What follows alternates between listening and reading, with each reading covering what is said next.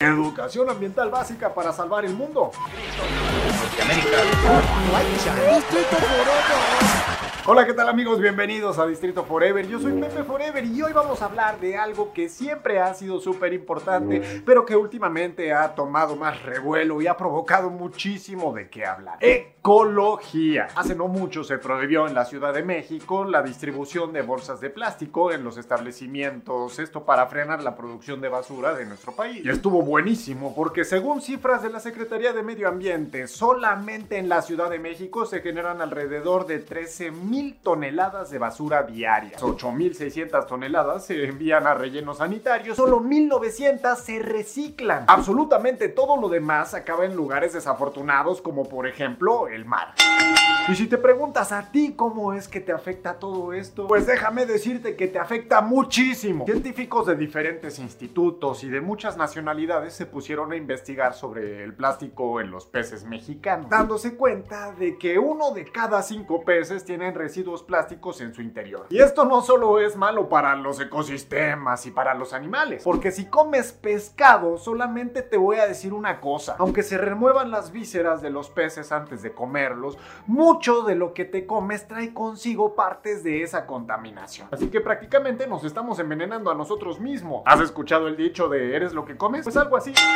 Y es aquí donde entra la educación ambiental, o sea, la importancia de educar a la gente. Una de las pocas cosas que le reconozco como buena idea a este gobierno que tantos fracasos ha tenido fue la decisión de las bolsas de plástico, de prohibirlas. Sí, claro que representa un inconveniente súper grande el salir de tu casa sin esas bolsas para hacer el mandado y pues prácticamente tener que hacerlo a malabares. Pero tu abuela lo hizo así toda la vida y no se andaba quejando. Este es un inconveniente mucho menor si lo comparamos con todo lo que estamos ahorrando de contaminación. Todo el mal que se ha dejado de hacer al ecosistema.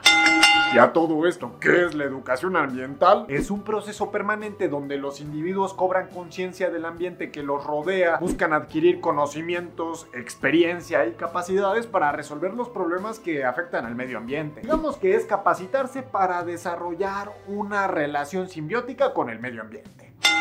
Y esto no se trata de dejar de usar bolsas de plástico por austeridad a lo pendejo y ya. Primero lo primero, hay que empezar a adoptar otras medidas, como comprar popotes de metal para tus bebidas, usar cubiertos reutilizables si pides comida, camina más, usa tu bicicleta, usa menos tu coche, no tires basura en las calles, separa la basura de orgánica e inorgánica. Hay millones de mini acciones que no te cuestan absolutamente nada y ayudan enormemente a todo este ámbito. La educación ambiental se trata de dejar de lado el famoso ¿por qué lo voy a hacer yo? y el no. El hecho de que las personas a tu alrededor no hagan absolutamente nada no justifica que tú también seas pendejo. Sé un ejemplo para todos ellos, enséñales, edúcalos, invítalos a que te ayuden y demás. Oye, por algo se empieza. Investiga más sobre este tema, abre tu mente y acepta el cambio. Oye, volver a los viejos tiempos de los recipientes retornables y llevar tu topper a todos lados, y usar un costal reutilizable, a nadie le afecta, ¿eh? Lo contrario, créeme que vas a ahorrar un montón de lana. Pregúntale a tu abuelita cómo le hacían con las cosas antes y vas a ver que era mucho más sencillo y ecológico, aunque ellos no lo supieran. Y por último, el primer paso de la educación ambiental es la conciencia, así que despierta y actúa.